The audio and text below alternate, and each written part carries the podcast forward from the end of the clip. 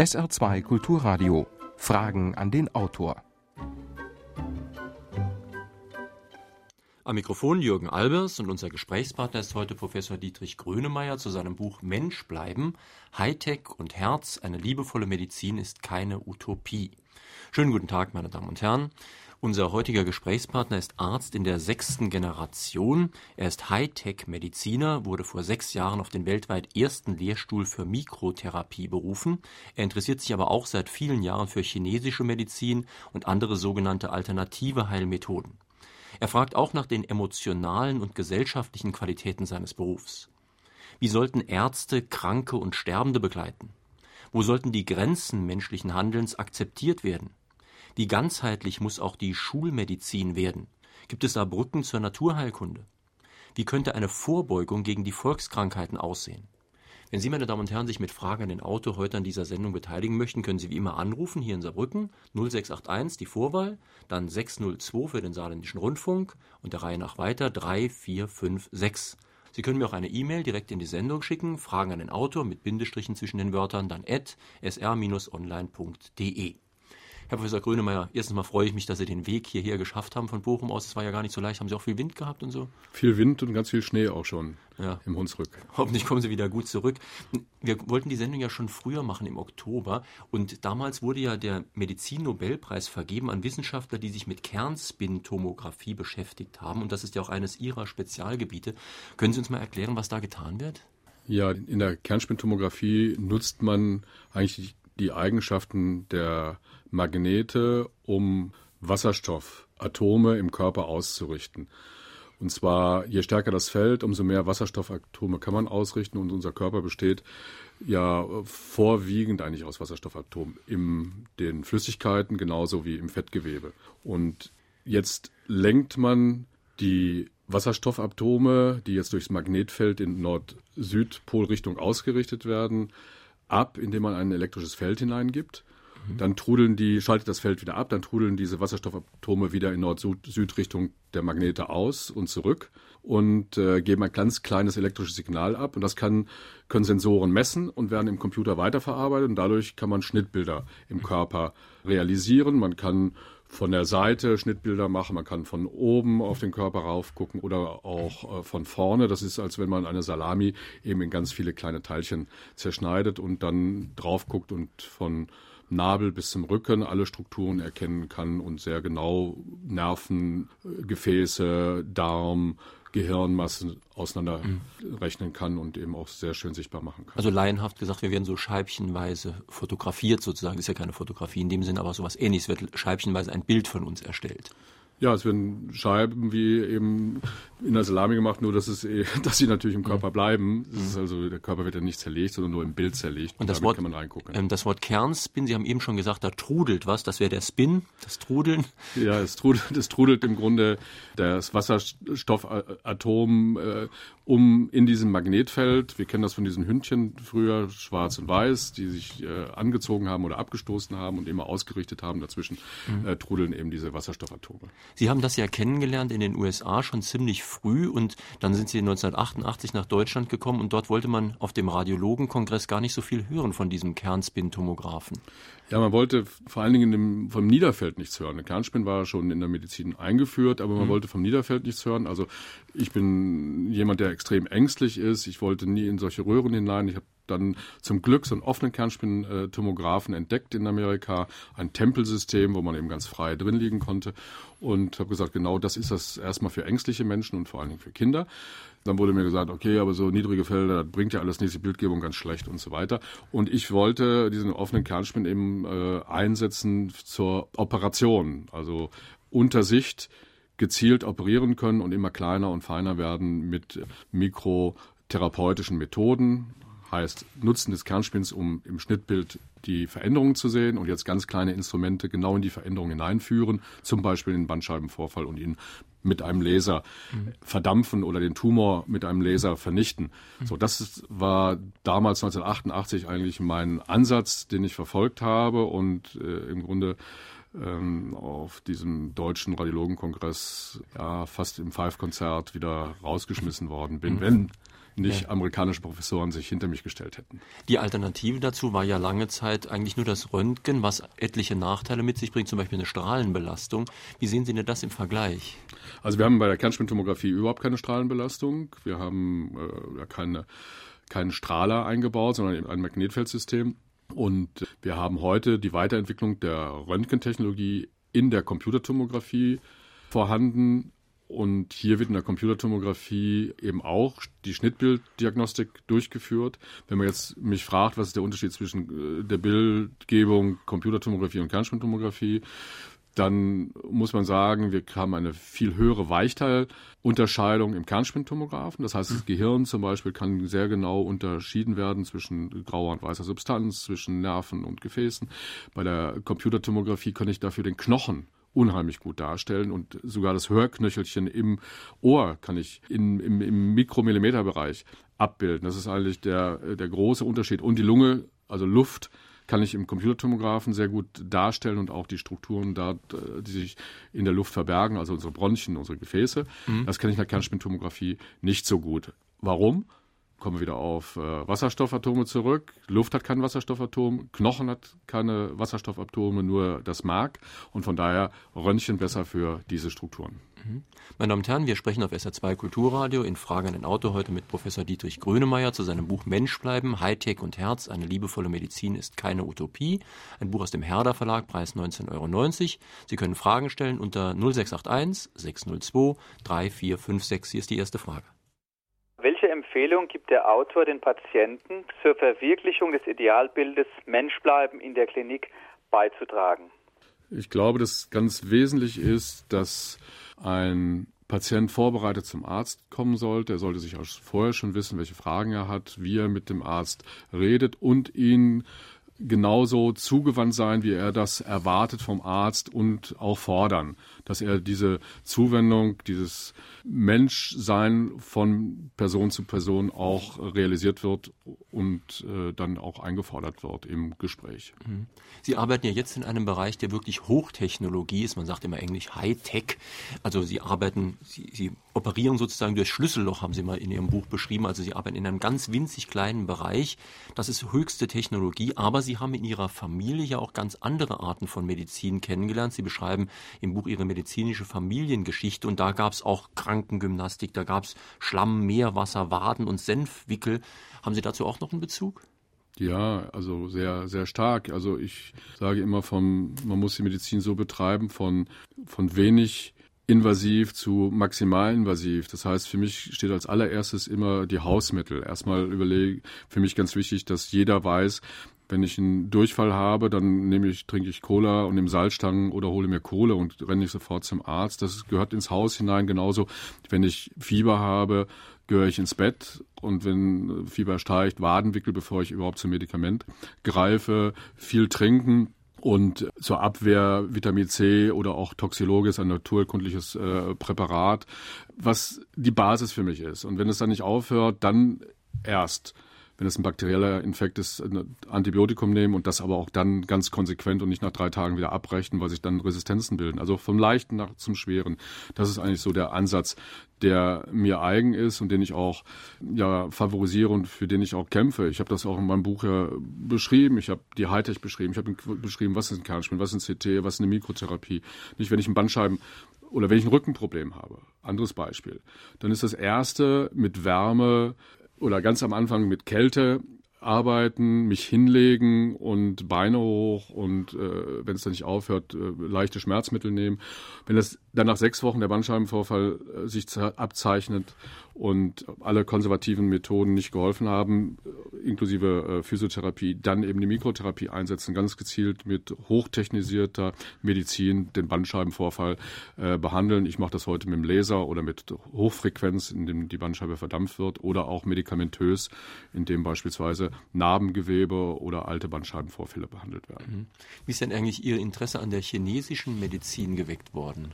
Ich hatte erst Sinologie studiert, bevor ich Medizin äh, ins Medizinstudium hineinging. Also ich habe Chinesisch, Kultur und Sprache äh, studiert an der Universität Bochum und bin dann hineingegangen und habe, nachdem ich ja in der ersten Stunde des Medizinstudiums mit Histologie, also mit Schnittbildpräparaten mhm. zugeschmissen worden bin und ich diese, diese histologischen Präparate gar nicht deuten konnte. Ich kriegte überhaupt keinen Zusammenhang zur Medizin, zum ärztlichen Beruf. Habe ich gesagt, ich muss irgendwas machen parallel, was mir dem Menschen, was mir den Patienten nahe bringt. Und da bot sich für mich eigentlich die chinesische Medizin, all dieweil ich ja auch äh, mich mit der Kultur und mit der Geschichte befasst hatte vor dem Medizinstudium und habe dann parallel chinesische Medizin richtig systematisch studiert bei den verschiedenen Fachgesellschaften, auch schon angewandt während meines Studiums.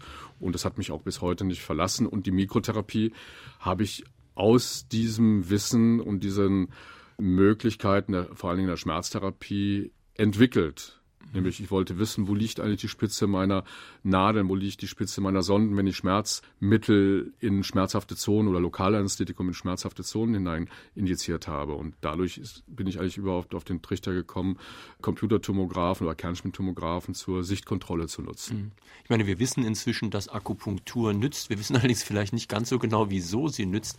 Können Sie denn eigentlich mit Ihrer Mikrotherapie so ein bisschen auch was rausfinden über diese Meridiane und diese Punkte?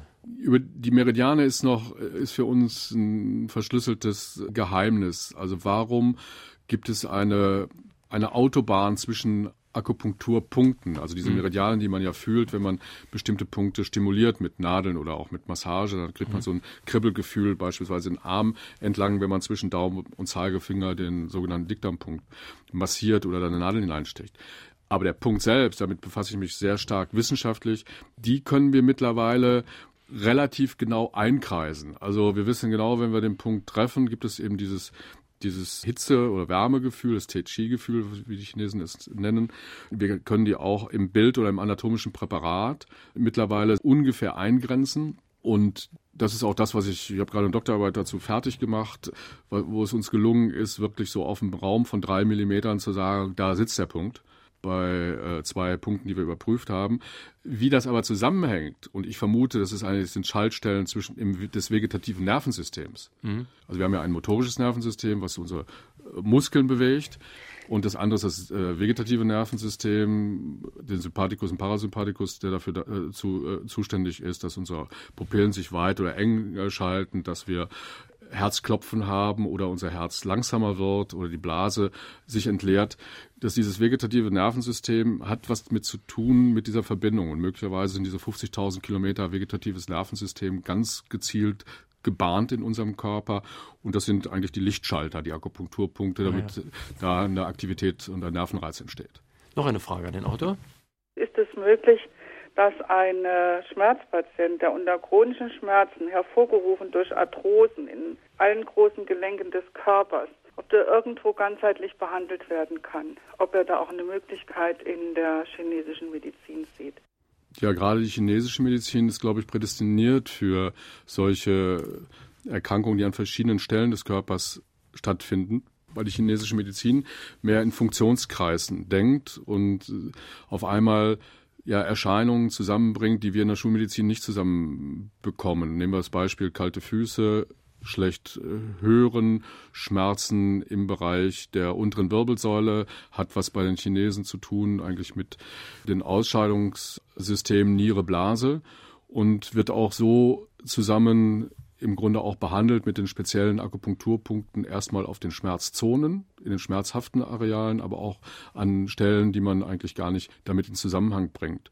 Für mich ist eigentlich, und das favorisiere ich heute, die lokale Therapieverfahren der Schulmedizin verbinden mit den mehr ganzheitlich vorgehenden Systemen, wie beispielsweise in der chinesischen Medizin oder indischen Medizin im Ayurveda auch, wo man versucht, also ganze Körper, den gesamten Körper in einem zu sehen und auch ganze Muskelgruppen zusammen zu behandeln. Und hier kann man zum Beispiel das bei der Arthrose eigentlich wunderbar einsetzen, lokale Therapie, lokale Kältebehandlung beispielsweise, lokale Massagetechniken, äh, Mikrotherapie, wenn der Schmerz zu groß ist, so behandle ich heute die kleinen Wirbelgelenke am Rücken oder auch die Hüftgelenke bei Arthrose oder auch die Schultergelenke und gleichzeitig mit der Akupunktur und mit Massagetechniken den gesamten Körper.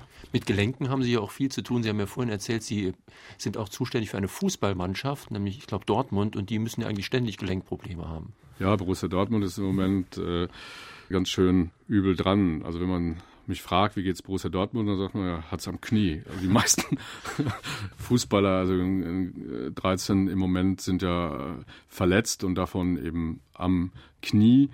Was dem zugrunde liegt, wissen wir nicht genau. Wir untersuchen das zurzeit. Hat das was mit den Schulen zu tun? Hat das was mit Trainingsmethoden zu tun? Hat das was äh, auch mit dem Verhalten äh, der Sportler äh, zu tun und auch mit dem Rasen? Also ich denke, es ist ein komplexes Thema. Es ist aber auffällig. Wir haben es auch in anderen Bundesligamannschaften, Mönchengladbach beispielsweise auch, sind gehäuft Knieprobleme heute im Profifußball vorhanden und früher waren es die Sprunggelenke. Und möglicherweise hat es auch was mit zu tun, dass man, wenn man heute verletzt ist und weil man so viel Geld verdient, eben auch dann möglichst wieder draußen, mehr eher draußen bleibt.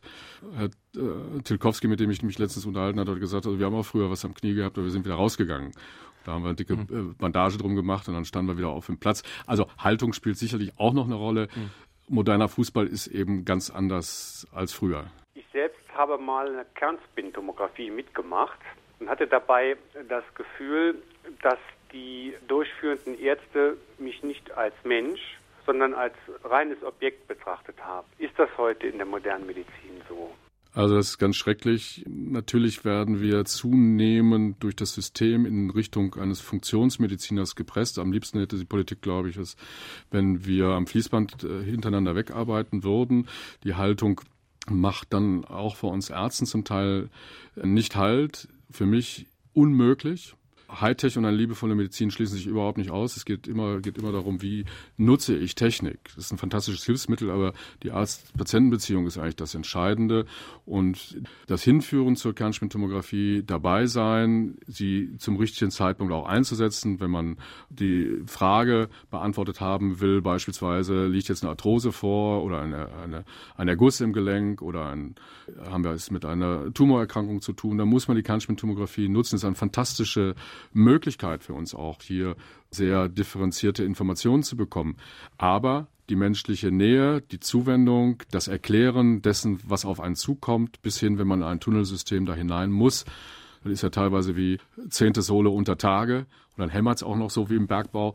Da muss man darauf vorbereitet sein und wer dieses für sich nicht ertragen kann, der muss auch eine andere Möglichkeit geboten werden oder aber auch, dass man ihm ein bisschen Beruhigungsmittel gibt. Und die MTA, also die technische Assistentin, hat natürlich immer auch präsent zu sein und äh, auch nah zu sein, möglicherweise auch als Arzt oder als MTA auch daneben setzen, wenn man das braucht beziehungsweise Eltern, Kinder, Freunde zulassen, die einem unterstützen. Das ist die Zukunft der Medizin und alles andere lehne ich ab und kämpfe auch dagegen, dass das äh, so wird. Noch eine Frage an Professor Grönemeyer.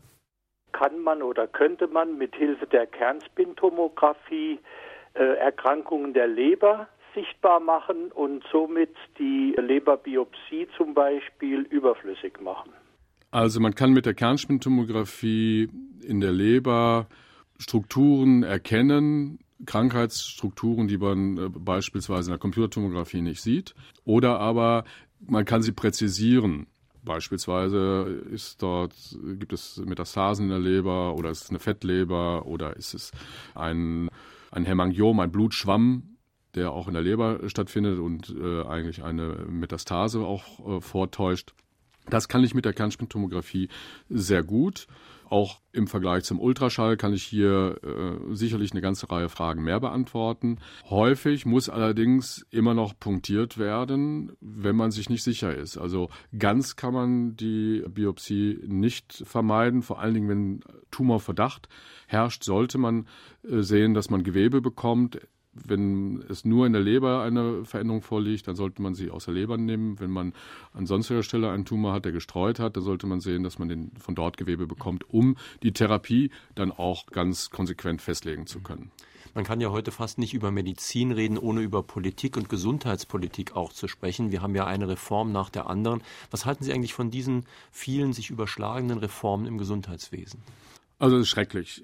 Seit 20 Jahren wird über Kosten diskutiert. Wir haben teilweise wöchentlich neue Reformerlässe und es gibt keine grundlegende inhaltliche Diskussion über das, was Medizin eigentlich leisten soll, was Medizin eigentlich ist. Ja, es ist noch nicht mal definiert, was es ist. Für mich hilft Medizin, Lebensqualität zu halten oder zu schaffen, je nachdem. Lebensqualität äh, sowohl für den gesunden Menschen als auch für den chronisch Kranken, als auch für den behinderten Menschen oder auch alten Menschen. Denn Alter ist keine Krankheit, aber es müsste mal vielleicht genau definiert werden, mhm. dass das auch so ist. Wir bewegen uns in den Diskussionen eigentlich immer um Kostendiskussionen, um Kostenreduzierungsdiskussionen, obwohl das das Unwort der letzten Jahrzehnte ist. Es gibt keine Kostenexplosion im Gesundheitswesen. Hat es noch nie gegeben. Das sind die anteilmäßig am Bruttosozialprodukt, sind die Ausgaben immer gleich geblieben. Was wir haben, ist eine Refinanzierungsproblematik. Das also heißt, eigentlich ähnlich wie bei den Steuern, wo es eigentlich auch so ist, dass man sich fragt, warum äh, ist der Staat so arm? Denn auch da ist der Reichtum ja nicht kleiner geworden. Man müsste vielleicht über die Einnahmenseite auch mal sprechen. Genau, man muss sehr konsequent sich die Einnahmenseite angucken und man muss auch gucken, wo kann ich eigentlich äh, Gelder auch fürs System gewinnen, die ich wunderbar wieder einsetzen kann. Denn ich will ja Lebens, wenn ich Lebensqualität schaffen will, dann frage ich erstmal gar nicht danach, was kostet, sondern wie schaffe ich es. Also beispielsweise fehlt mir, dass man den Bandscheibenvorfall mal sich anguckt, vom ersten bis zum letzten Lebensalter oder Lebensjahr eines äh, einzelnen Lebens und guckt, wann passiert eigentlich er am häufigsten und welche Methoden habe ich zur Verfügung. Von leicht nach schwer, von, von der Wärmebehandlung bis hin zur Operation. Und wie mache ich das in Verbindung mit Vorsorge, mit der Rehabilitation, mit Nachsorgemöglichkeiten, mit der Mikrotherapie? Und dann stelle ich mir die Frage, wenn ich die Mikrotherapie beispielsweise mit der Krankengymnastik verbinde, dann erst frage ich nach den Kosten und frage dann danach, was kann ich das System eigentlich geben und motivieren, damit möglichst viele solche Therapiekonzepte realisiert werden. Heute kann ich sagen, 50 Prozent aller Bandscheibenoperationen könnten mikrotherapeutisch gemacht werden. Heißt, von 60.000 Operationen können 30.000 ambulant durchgeführt werden. Ganz vorsichtig, ganz sanft in Lokalanästhesie und dann mit einer direkt anschließenden Rehabilitation. Aber diese Fragen werden ja gar nicht gestellt, sondern es wird ominös über ein Kostenpaket geredet, was irgendwo wegsickert. Und im Grunde, das Bruttosozialprodukt ist immer gleich geblieben, die Ausgaben sind gleich geblieben, also muss man sich doch fragen, wo bleibt das Geld? Und für die Einnahmensituation sage ich, lasst uns doch nicht nur die medizinische Versorgung angucken, das Gesundheitswesen, wie wir es jetzt machen, sondern lasst uns auch die assoziierten Branchen angucken, wie Medizintechnik, wie Pharmazie, wie Telekommunikation, aber auch Fitness, Wellness, Ernährung, Handel und Gesundheitstourismus. Dann wenn ich eine solche Diskussion führe und führe dann eine Diskussion um die Gesundheitswirtschaft, dann käme ich weg von dieser Negativdiskussion, der Kostendiskussion im Gesundheitswesen zu einer prosperierenden, einem prosperierenden Wirtschaftszweig. Dann würde ich auf einmal über Arbeitsplätze reden, über Produktionsstätten, ich würde über Know-how reden, was wir in Deutschland haben, im, im großen Maße und ganz viel für die Welt entwickelt haben. Dann würden wir darüber reden, dieses Know-how auch zu halten, bis hin, dass wir neue Steuereinnahmen hätten für Land oder Kommunen. Aber das wird nicht getan und deswegen ist es fürchterlich, sich hier drin zu bewegen. Und was mich maximal stört, ist, es geht um Vorsorge, es geht um Heilen in der Medizin eigentlich. Aber was wir tagtäglich tun, ist, wir erschöpfen uns in Verwaltungsaufgaben. Wir haben Formular, ein Formularwesen, was unsäglich ist. Wir schreiben mehr Briefe an äh, Versicherungen und äh, äh, müssen uns neue Erlasse angucken und die verstehen, anstatt dass wir uns um die Patienten kümmern. Das ist katastrophal und wir werden dadurch noch viel mehr chronisch kranke und äh, auch Demenz und psychisch kranke Menschen bekommen, nicht nur körperlich, sondern auch psychisch kranke Menschen bekommen. Fragen an den Autor, Professor Dietrich Grönemeyer, zu seinem Buch Mensch bleiben. Die fortschreitende Entwicklung im medizinischen Bereich lässt viele neue Methoden zur Diagnostik und Therapie möglich werden, die jedoch langfristig gesehen nicht finanzierbar sind. Besteht daraus resultierend eventuell die Gefahr, dass Altersgrenzen gesetzt werden? Also ich halte es überhaupt für falsch, die Argumentation der Politik zu übernehmen, zu sagen, das ist alles nicht finanzierbar. Wenn ich heute mit der Kernspintomographie eine Herzerkrankung früher erkenne, 20 Jahre früher beispielsweise in Herzkranzgefäßen mit ultraschneller Computertomographie eine Verkalkung erkenne und dann in ein Gesundheitsförderungsprogramm hineingehe, was ganz konsequent auf den einzelnen Menschen zugeschnitten ist, dann verhindere ich sogar Ausgaben. Wenn ich heute in der Lage bin, mit äh, Großgeräten mikrooperativ zu operieren oder Tumore zu veröden, ganz gezielt in die Tumore hineingehe, um sie zu erhitzen oder mit Medikamenten zum Absterben bringe oder das Abwehrsystem um den Tumor herum erhöhe mit Interferoninjektionen beispielsweise, dann schaffe ich eine direkte Kostensenkung für die Zukunft. Aber wir gucken ja immer nur quartalsweise, wir gucken nicht auf Totalperioden und es ist natürlich ein einfaches Argument, vor allen Dingen von Politikern zu sagen, das sind ja teure Geräte, also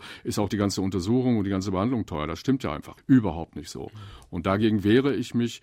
Ich glaube, dass wir gerade durch Hightech-Medizin sehr, sehr präzise werden können und vor allen Dingen gerade in der Vorsorge extrem viel tun könnten, damit die Erkrankung hinten gar nicht stattfindet. Und wenn es dann zu einer Erkrankung gekommen ist, dann kann ich viel früher mit mikrotherapeutischen Methoden behandeln und brauche möglicherweise gar nicht erst ins Krankenhaus hinein. Also von daher völliger Quatsch, solche Argumentationen aus der Politik. Man muss sich genau umdrehen und gucken, wie kann ich es einsetzen. Aber dafür brauche ich die inhaltliche Diskussion. Mhm. Sie haben ja eben auch schon angedeutet, was oft vernachlässigt wird, ist, dass die, das ganze Gesundheitswesen auch ein Wirtschaft Wirtschaftsfaktor ist, und zwar ein positiver Wirtschaftsfaktor, der eben Arbeitsplätze schafft, der auch Produktivität schafft, der neue Produkte herstellt. Und Sie haben in Ihrem Buch einige wirklich sehr interessante Visionen, sage ich mal, also wie ein Krankenhaus der Zukunft aussehen könnte oder wie zum Beispiel das Ruhrgebiet als großes Kurgebiet umfunktioniert werden könnte. Ja, ich habe es als Beispiel gebracht, Kur an der Ruhr. Das gilt aber für jede andere Region in Deutschland und Europa ja genauso. Also sich auf die Stärken besinnen, die man hat. Im Ruhrgebiet haben wir eben eine ganz hohe Dichte an Universitäten und Universitätskliniken. Wir haben eine hohe Dichte an, an Ärzten, an medizinischen Einrichtungen, Krankenhäusern. Und wir haben drumherum, was keiner glaubt, eine wunderschöne Natur. Wir haben die Restrukturierung geschafft, aus Schwarz äh, weg vom schwarzen Bergbau wegzukommen zur weißen Branche. Für mich eben ganz stark die Medizin damit. Und ich werbe dafür, dass man sagt, okay, lass uns Patienten auch aus dem Ausland ins Ruhrgebiet hineinholen. Wir können sie medizinisch versorgen. Wir können Krankenhausbetten, anstatt sie abzubauen, mit der medizinischen, mit unseren medizinischen Leistungen füllen. Und gleichzeitig können wir Zusatzeffekte schaffen, auch die Menschen, die kommen, auch mit Familien kommen, das kulturelle Angebot nutzen lassen, Hotel oder Restauration nutzen lassen oder die ganze Freizeitmöglichkeiten, die wir bieten, aber nicht nur im Ruhrgebiet, sondern auch eben in anderen Regionen. Und also, anstatt Krankenhäuser kaputt zu machen und zu schließen, umwandeln, zum Beispiel für den Gesundheitstourismus, zum Beispiel auch Restaurants dort etablieren oder sich zu überlegen, wie kann ich eben andere Angebote machen für Altenversorgung in der Region, für Kinder, Betreuung, bis hin zu Kochkursen, die man wieder, wo man gesundes Ernähren eigentlich schulen kann und dann gleichzeitig im Restaurant das anbietet und so. Also Kreativität, das, darum geht's mir, das eigentlich zu fordern und zu fördern und anstatt da zu sitzen und sagen, ist alles so schrecklich und es kostet alles so viel und was machen wir jetzt und wir schließen jetzt Krankenhaus, was wir 20, vor 20 Jahren mit vielen Millionen gebaut haben, möglicherweise noch mit tollen äh, operativen Einrichtungen. Es ist schrecklich. Es ist ein Ressourcenverschwenden, anstatt die Ressourcen nutzen, die wir gerade in Deutschland haben. Und dafür mhm. setze ich mich ein und dafür eben auch solche Vorschläge. Ich habe gemerkt, bei dem, was Sie gesagt haben, vieles, was Sie über das Ruhrgebiet gesagt haben, trifft ja auf Saarland auch zu. Auch wir haben ja Bergbau abgebaut und vielleicht können wir ja dann auch einen Gesundheitstourismus in den Saar-Pfalz-Kreis zum Beispiel, im schönen Bliesgau wandern und spazieren gehen und in Kliniken haben wir auch drumherum einige. Ja, vielleicht eine gute Idee. Bin gespannt, wer darauf eingeht. Ja, vor allen Dingen mit dem Freizeitsport. Ich finde ja, Sport und Gesundheit gehört zusammen. Also auch da äh, Freizeitsport mit einzubinden und auch die Sporteinrichtungen zu vernetzen mit Gesundheitsvorsorge, aber auch Gesundheitsnachsorgemöglichkeiten das ist doch eigentlich das, was, was wir brauchen und vor allen Dingen unseren Kopf nutzen und nicht darauf warten, dass irgendjemand uns sagt, wo es lang geht, sondern es selbst tun. Und ich finde, darüber kann man eben ganz viel Beschäftigung schaffen und muss nicht auf einmal mit 50, 52 berentet werden, sondern kann bis ins hohe Lebensalter im Grunde hier seine Kraft und seine Kreativität einsetzen. Das ist doch ganz mhm. wichtig. Noch eine Frage an den Autor nur mir die derzeitige politische Lage, besonders die Gesundheitspolitik auf den Magen. Man kann kaum noch die Kosten aufbringen. Hemmt nicht auch die Politik den Großgerätekauf, die der Autor braucht, um seine Gesundheitsvorsorge durchzuführen?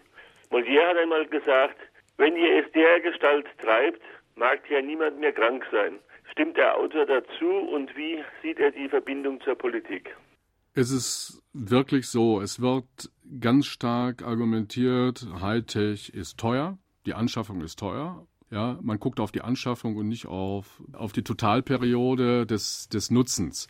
Und man sieht auch nicht, wenn man mehr Computertomographen beispielsweise zur Operation in der, in der Bandscheiben, in der Tumorchirurgie, in der Gelenksoperation, aber auch bei großen Operationen beispielsweise in der Gehirnchirurgie einsetzt, dass die Geräte immer billiger werden. Wir kriegen heute schon Computertomographen zum Wert eines guten Ultraschallgerätes. Ich habe solche mobilen Computertomographen schon vor vielen Jahren bei mir im Einsatz. Das sind Steckdosengeräte, die auch noch von der Strahlung deutlich reduziert sind und fantastisch helfen, um beispielsweise ganz vorsichtig und fein äh, zu operieren. Und in der Tat ist es so, dass Molière natürlich schon hochaktuell ist, weil wir drehen uns im Kreis um medizinische Versorgungsqualität, die schon längst keine Qualität mehr ist. Und wir drohen in Gefahr, dass wir viele Ärzte haben, die aufhören oder gar nicht erst Studenten, die gar nicht erst in den Beruf gehen. Wir haben heute leider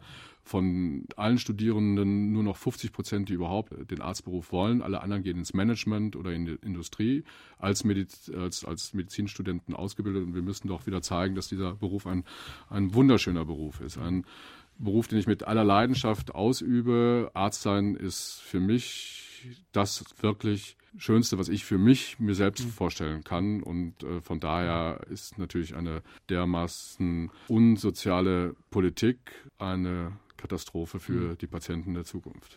Wir sprechen im Moment immer über die eine Seite des Spektrums, nämlich die Hochtechnologie-Medizin, für die Sie ja auch wirklich Fachmann sind. Aber in Ihrem Buch kommen ja auch die anderen Ebenen auch vor, eben zum Beispiel die wirkliche Vorbeugung, die oft überhaupt nichts mit irgendwie Technik zu tun hat. Sie sprechen zum Beispiel Allergien an, Sie sprechen Haltungsschäden an, wo einfach Schulsport schon die Vorbeugung sein könnte. Oder Sie fragen auch, was zum Beispiel Fastfood und Süßigkeiten bewirken. Das sind alles Dinge, die viel zu wenig beachtet werden, zum Teil auch, weil mächtige wirtschaftliche Interessen gar nicht so gerne haben, dass das viel beachtet wird wo aber für die Gesundheit sehr viel getan werden könnte. Ja, es fängt schon im Kindergarten eigentlich an, dass man, äh, oder in Kindergruppen, so wie wir das auch machen, wir haben mittlerweile 300 äh, Kinder bei uns in der Vorsorge mit, mit ihren Müttern zusammen, wo wir versuchen einfach durch Bewegung und zwar fröhlicher Bewegung, Vorsorge für Muskulatur, für Skelettsystem, aber auch für das Gefühl der Kinder zu schaffen. Denn Bewegung macht frei, macht den Kopf frei und schafft Begeisterung, auch vor allem Begeisterung, gemeinsam was zu machen. Für mich ist es wichtig, dass auch in den Schulen der Gesundheitsunterricht eingeführt wird, so schnell wie möglich. Eigentlich relativ einfach zu tun, da, da es den Sexualkundeunterricht ja schon gibt. Da kann man ja einfach nur umswitchen, damit Kinder mehr über die Anatomie, über Krankheiten oder über Hausmittel und den möglichen zukünftigen Therapieansätzen was lernen. Wir haben das Problem, dass gerade bei Kindern durch die viele Süßigkeiten, die gegessen werden, durch viel Fastfood, äh, wir immer überproportional viele dicke Kinder haben, durch dicke Kinder ganz viel Zuckerkrankheit äh, erzeugt wird und wir einen Jugenddiabetes haben, der schrecklich ist in der Zunahme. Gleichzeitig haben wir ähm, natürlich auch die, ist das auch der, der Faktor, der auch später zu Gefäßveränderungen führt. Aber ich gucke mir auch die Umwelt an. Ich sage, wir haben ganz viele chemische Gifte oder physikalische Gifte. Deswegen fordere ich Umweltambulanzen, in denen man eben Vorsorge betreibt, um diese, diese schädlichen äh, Noxen auch zu identifizieren bis hin äh, zur Nahrungsanalyse, damit wir möglichst eben von den Giften befreit sind. Auf der anderen Seite auch herausfinden, haben wir, äh, wie stark Vitamin- oder mineralhaltig ist auch die Nahrung, damit man sie dann auch entsprechend ergänzen kann oder in einen anderen Anbau von Obst und Gemüse auch wieder hineinkommt. Für mich Sport eine ganz wesentliche Sache, Zusammenarbeit mit den Profi- oder Amateursportvereinen, eben äh, Sport zu betreiben. Denn Sport ist das Beste, prinzipiell, wenn man es systematisch macht, für die Gesundheit. Also wir können ganz viel tun mit relativ einfachen Möglichkeiten und wir müssen es nur tun. Hören wir mal zwei Anrufe bitte konfrontieren Sie Ihre Krebspatienten zum Beispiel mit der vollen Wahrheit, also mit dem eventuell nahen Tod. Viele Ärzte handhaben dies sehr unterschiedlich. Ist es irgendwie möglich, die verschiedenen Anbieter von chinesischer Medizin nach Qualitätskriterien auseinanderzuhalten? Oder gibt es irgendeinen Qualitätsmaßstab, dass man sagen kann, der Arzt äh, ist entsprechend ausgebildet, macht es richtig und der andere eher nicht? Also was die Qualität von Ärzten anbetrifft, ist es, gilt das sowohl für die chinesische als auch für die Schulmedizin, man muss diese qualifizierten, für bestimmte Therapieverfahren qualifizierten Ärzte eben identifizieren. Und das Beste ist eigentlich, dass man einen Arzt des Vertrauens hat. Das ist also mein, auch mein Ratschlag, den ich in meinem Ratgeberteil des Buches auch geschrieben habe. Rausfinden, zu welchem Arzt habe ich eine enge emotionale und inhaltliche Beziehung. Das kann man nicht verordnen, denn jeder Mensch hat ja andere Vorstellungen von Menschlichkeit und auch von Vertrauensebene. Aber dieser Arzt des Vertrauens, das kann die Gynäkologin genauso sein wie der Chefarzt oder eben der Hausarzt, der kann einem weiterhelfen, im Netzwerk der Ärzte den richtigen Therapeuten oder Therapeutin zu finden.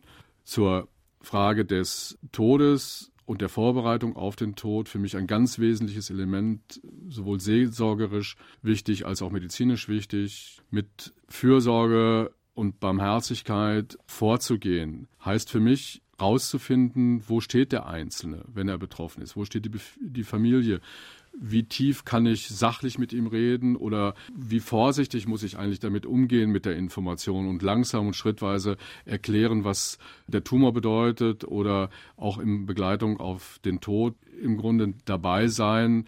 Und das braucht die Zeit, die dafür notwendig ist und die braucht auch diese, dieses Bewusstsein dafür. Und deswegen komme ich an dieser Stelle nochmal darauf zurück, auf den Arzt des Vertrauens. Jeder möchte mit der Information, die er braucht, anders als der Freund oder Familienangehörige vorbereitet werden. Der eine braucht die sachliche Information, der bekommt sie dann auch. Der andere braucht sie wirklich nochmal die emotionale Information, der bekommt sie dann auch, wenn er den Arzt des Vertrauens hat.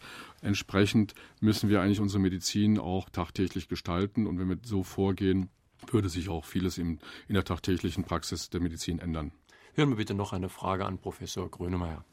Bei den ständigen Kostensteigerungen im Gesundheitswesen wäre es da nicht besser, die Rezeptgebühr abzuschaffen, um manchmal unnötige Verschreibungen zu unterbinden? Also über die Kosten haben wir ja schon gesprochen, gehen wir vielleicht. Ja, aber ganz kurz die Kosten. Wir haben natürlich einen Riesenkostenfaktor im Moment. Ja, wir haben zwar die Steuern runter, aber Kosten hoch. Also wir, gerade in der Medizin muss der Patient im Krankenhaus bei Rezepten, bei sonstigen medizinischen Leistungen, wenn er die Praxis betritt, äh, dazu zahlen. Das ist eigentlich uns genau so unzumutbar. Besser wäre es doch, in Zusatzversicherungspaketen das Geld hineinzutun, um dann naturheilkundliche oder innovative Medizin auch zu bekommen und entsprechend seiner eigenen Vorstellung äh, in, in Zukunft versorgt zu werden. Das ist ja das, was ich seit langer Zeit fordere. Im Grunde wie ein Gesundheits-ADAC. Zusatzpakete für das, was man individuell eigentlich gerne haben würde, anstatt hier und da und dort einfach Geld rauszuschmeißen und daraus noch riesige Verwaltungsakte zu generieren. Es ist ganz interessant, dass ein Mediziner wie Sie, der also wirklich nicht im Verdacht ist, technikfeindlich zu sein, trotzdem gegen Ende des Buches schreibt, nicht alles, was technisch machbar ist, darf umgesetzt werden. Sie sprechen da zum Beispiel über Klonen, aber auch über Eingriffe ins Erbgut. Ich bin der Meinung, wir und deswegen hat der, dieses Buch ja auch den Titel Mensch bleiben. Nicht nur, weil ich aus dem Ruhrgebiet komme und Mensch, bleiben Sie Mensch, äh, Jürgen von Manger uns mitgegeben hat als Idol von unserer Generation und uns auch uns Brüdern, sondern weil es hier auch darum geht, was ist das Menschliche im Mensch? Wann ist der Mensch ein Mensch? Was ist die Zukunft der Menschheit? Ist das das Klonen, das Vervielfältigen von einem selbst? Also ganz viele Grönemeyers auf einmal rumlaufen, ist so schrecklich.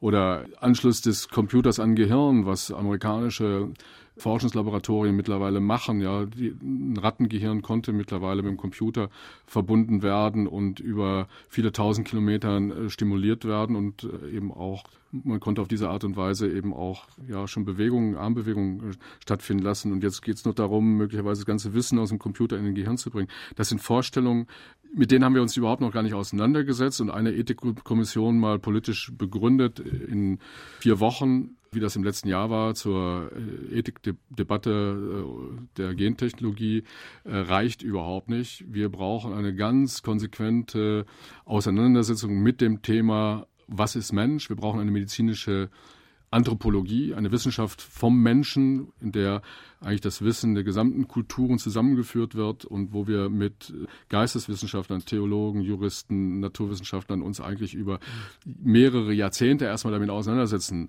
müssen, bevor wir überhaupt uns in dieses merkwürdige Feld äh, des Klonens oder Anschlusses des Computers ans Gehirn mhm.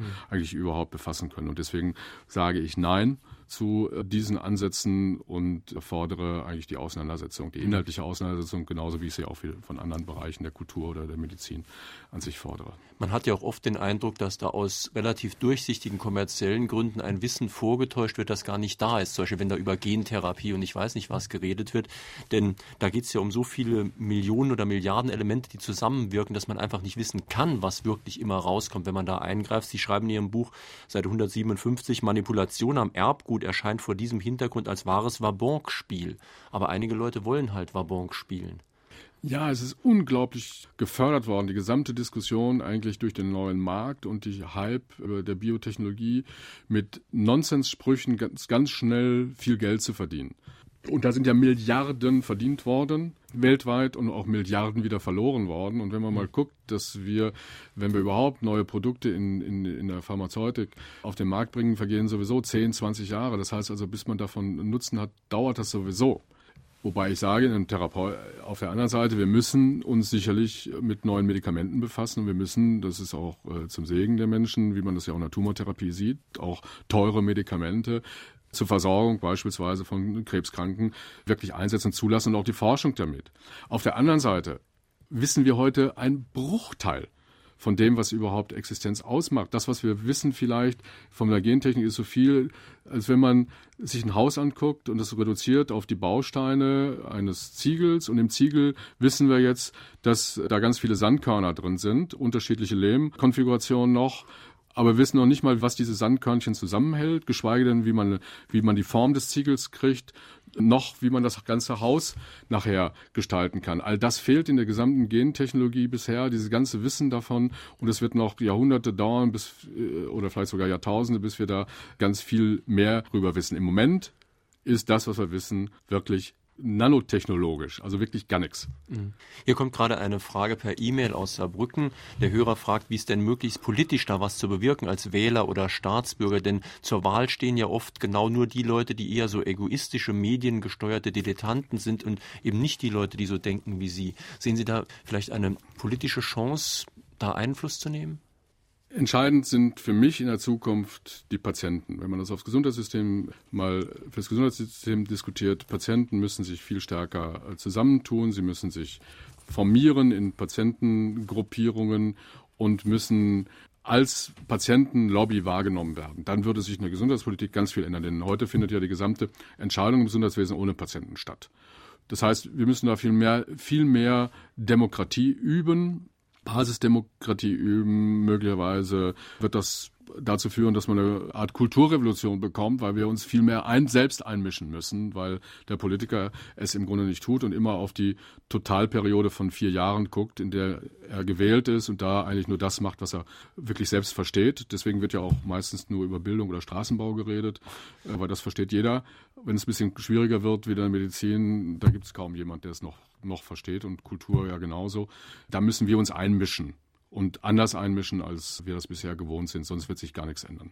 Meine Damen und Herren, drei, die heute Morgen hier angerufen und eine Frage gestellt haben, bekommen demnächst vom Herder Verlag ein Buch von Professor Grönemeyer zugeschickt. Mensch bleiben, Hightech und Herz, eine liebevolle Medizin ist keine Utopie. Ladenpreis übrigens 19,90 Euro. Heute sind das Ulrike Donner aus Marpingen, Veronika Seel aus St. Ingbert und Hartmut Jochum aus Siersburg. Noch ein Anruf bitte fragen, woher ich weiß, ob mein Arzt was taugt, was es da für Anzeichen gibt. Ganz schwierige Frage, weil jeder hat eine andere Vorstellung, was äh, zum Taugen notwendig ist. Aber für mich eigentlich wesentlich, dass ein Arzt zuhört, dass er sich Zeit nimmt, mein Leiden zu verstehen und auch mir Vorschläge macht in der Therapie, die so weit gehen, dass er auch in der Lage ist, eine zweite oder dritte Meinung auch zu akzeptieren. Das heißt, Offenheit auch für den anderen Kollegen zeigt und gleichzeitig für den Patienten da ist, bezogen auf seine ureigene Person und nicht als, ja, als Fließbandelement. Das wären für mich die wichtigen Eigenschaften, denn das Handwerk zu verstehen, Davon gehe ich aus, dass das eigentlich erstmal jeder kann. Darum geht es mir auch gar nicht, sondern mir geht es eigentlich mehr um die, die persönlichen Elemente und vor allem die Kritikfähigkeit.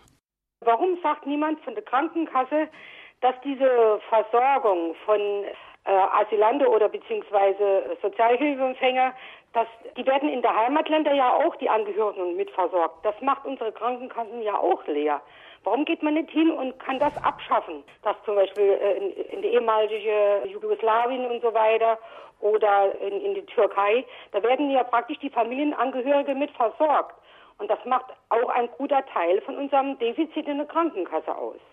Ich weiß nicht, wie das jetzt nach der neuen Gesundheitsreform ist, aber Sie haben absolut recht. Sozialhilfeempfänger werden in Deutschland versorgt auf Privatabrechnungsbasis und die Familien dahinter, auch im Ausland, auch. Das hat äh, was zu tun mit einer Gesetzgebung vor mehreren Jahrzehnten, wo man versucht hat, im Grunde ausländische Menschen hier zu beschäftigen in Deutschland und gleichzeitig gesagt haben, dann versorgen wir die Familien auch, damit äh, wir überhaupt eine Motivation haben, dass diese Menschen zu uns kamen. Das ist aber längst überholt und ich hoffe, ich werde es überprüfen, dass das jetzt abgeschafft worden ist.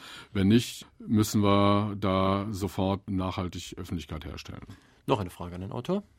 Wie schaffen es chinesische Ärzte allein am Puls sehr viele Diagnosen zu stellen, die sehr treffsicher sind? Also ich bin mir da noch, noch nicht so ganz klar, was da eigentlich abläuft und was wirklich dahinter steckt oder was wir eigentlich nur hoffen, dass es dahinter steckt. Ich glaube, dass ein chinesischer Arzt aber einen, Gesamt, sehr, einen, einen sehr guten Gesamtblick hat für Aussehen äh, des Menschen, für die Hautspannung, für ja, die Herzaktivität, die er über einen Puls äh, versucht mit rauszufinden und äh, Augen, ob die leuchten oder nicht leuchten und, und andere Dinge mehr. Also er guckt anders als wir.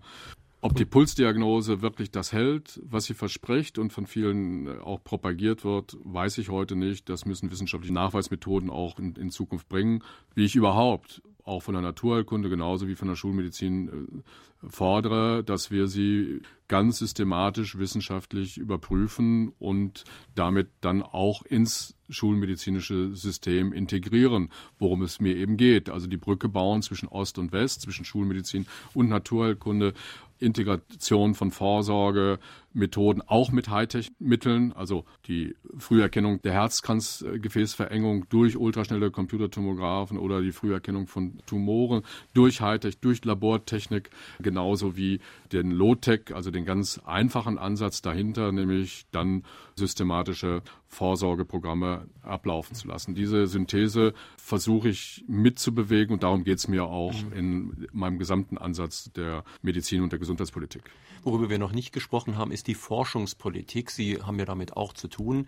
Und die Forschungspolitik in Deutschland ist ja oft doch so, dass hier Sachen erfunden werden, habe ich jedenfalls in Ihrem Buch erfahren, die dann im Ausland vermarktet werden. Da wird natürlich auch viel verschenkt, auch buchstäblich verschenkt, auch im Euro. Ja, wir haben Faxkopierer als ein Beispiel, kommt aus Deutschland, 100% Reimport, vor allen Dingen aus Japan. Endoskopie, also die Untersuchung mit den verlängerten Augen über Schläuche in, in den Darm hinein, in, zur Gallenblasenoperation oder Kniegelenke, ist eine Technologie, die aus Deutschland kommt, wird heute dominiert von einer einzigen japanischen Firma zu 80 Prozent auf dem Weltmarkt, der 5 Milliarden Dollar heute ausmacht. Das heißt, Know-how bei uns entwickelt, Hochkreativ sind wir gegangen und ins Ausland abgewandert und Reimport zehn Jahre später. Es geht uns unser eigenes Know-how verloren, aber es geht vor allem die Versorgungstiefe für den Patienten, die vorsichtige, sanfte Methoden darüber äh, verloren und eben, was ich vorhin ja schon sagte, Arbeitsplätze und alle anderen Effekte auch. Auf der anderen Seite haben wir viel zu wenig Etat in der Forschung. Wir sind ein hochkreatives Land. Wir haben so viele Innovationen, die äh, von uns entwickelt werden. Wir brauchen Gelder, um das weiter zu betreiben, aber wir brauchen auf der anderen Seite auch ein nachhaltiges Denken, wie wir das vermarkten und vertreiben. Denn da sind die Amerikaner und Japaner besser. Wir mhm. lassen es zu schnell weggehen, anstatt es dann selbst zu übernehmen, um unsere neuen Produkte auf den Markt zu bringen. Aber dafür müssen wir sie natürlich auch bei uns selbst anwenden und nicht im Ausland anwenden. Und das Dritte, was ich finde, dass die kleinen und mittleren Unternehmen die Arbeitsplätze in Forschung und Entwicklung schaffen und neue Produkte machen, dass die Steuer entlastet werden. Also bis hin zu Nullsteuer für innovative Kleinunternehmen. Und äh, es geht nicht an, dass die Großindustrie keine Steuern zahlt Das sind gigantische Volumina, die in, der, in unserem System verloren gehen. Es geht vor allem darum, die kreativen Bereiche des, des Mittelstandes und der, der kleinen Unternehmen zu fördern. Und dafür fordere ich eben diese Nullsteuer, die eben unseren, unseren Forschungsstandort Deutschland ganz schnell nach oben spülen würde. Ist eigentlich interessant, dass da so wenig passiert, denn verbal zumindest sagt eigentlich jeder Verantwortliche, dass die Forschung so wichtig ist. Ja, vor allen Dingen, wenn Innovation äh, ist für uns ein, ein wesentlicher Faktor der Zukunft. Innovation, auch gerade in der Medizin, schafft eine sanfte, vorsichtige, schonende Medizin, wenn die, diese Methoden auch richtig eingesetzt werden. Und auf der anderen Seite schafft Forschung auch das ein dringend notwendiges Netzwerk zwischen Hightech und Naturheilkunde, worum es mir gehen würde in der Medizin und vor allen Dingen eben ganz viele neue Produkte, nicht nur in der Medizin, sondern gesamt in der Technologie. Und von daher würden wir richtig prosperieren, wenn wir das ganz konsequent angreifen würden und auch mit fokussierter Stärke clustermäßig heißt also auf einzelne Produkte entwickelt äh, anwenden würden. Sie hörten jetzt Fragen an den Autor mit Professor Dietrich Grönemeyer zu seinem Buch Mensch bleiben, ein Buch aus dem Herder Verlag, Preis 19,90 Euro. Am kommenden Sonntag natürlich wieder Fragen an den Autor, genauer gesagt an eine Autorin. Es kommt die Psychologin und Astrologin Ulrike Voltmer. Sie hat ein Buch geschrieben, Lebenslauf und astrologische Konstellationen. Zwischen Weihnachten und Neujahr ist ja das Interesse an den Sternen immer besonders groß. Zum Beispiel der Astronom Kepler hat auch schon mal den Stern von Bethlehem untersucht, dem ja die drei Weisen folgten. Es gibt ganz verschiedene Ansätze. Die Babylonier zum Beispiel untersuchten einmalige Himmelserscheinungen. In der Neuzeit sucht man eher Zyklen und Regen. Das also am kommenden Sonntag Astrologie. Ulrike Voltmer kommt zu Fragen an die Autorin. Jetzt wünsche ich Ihnen noch einen schönen Sonntag. Jürgen Albers.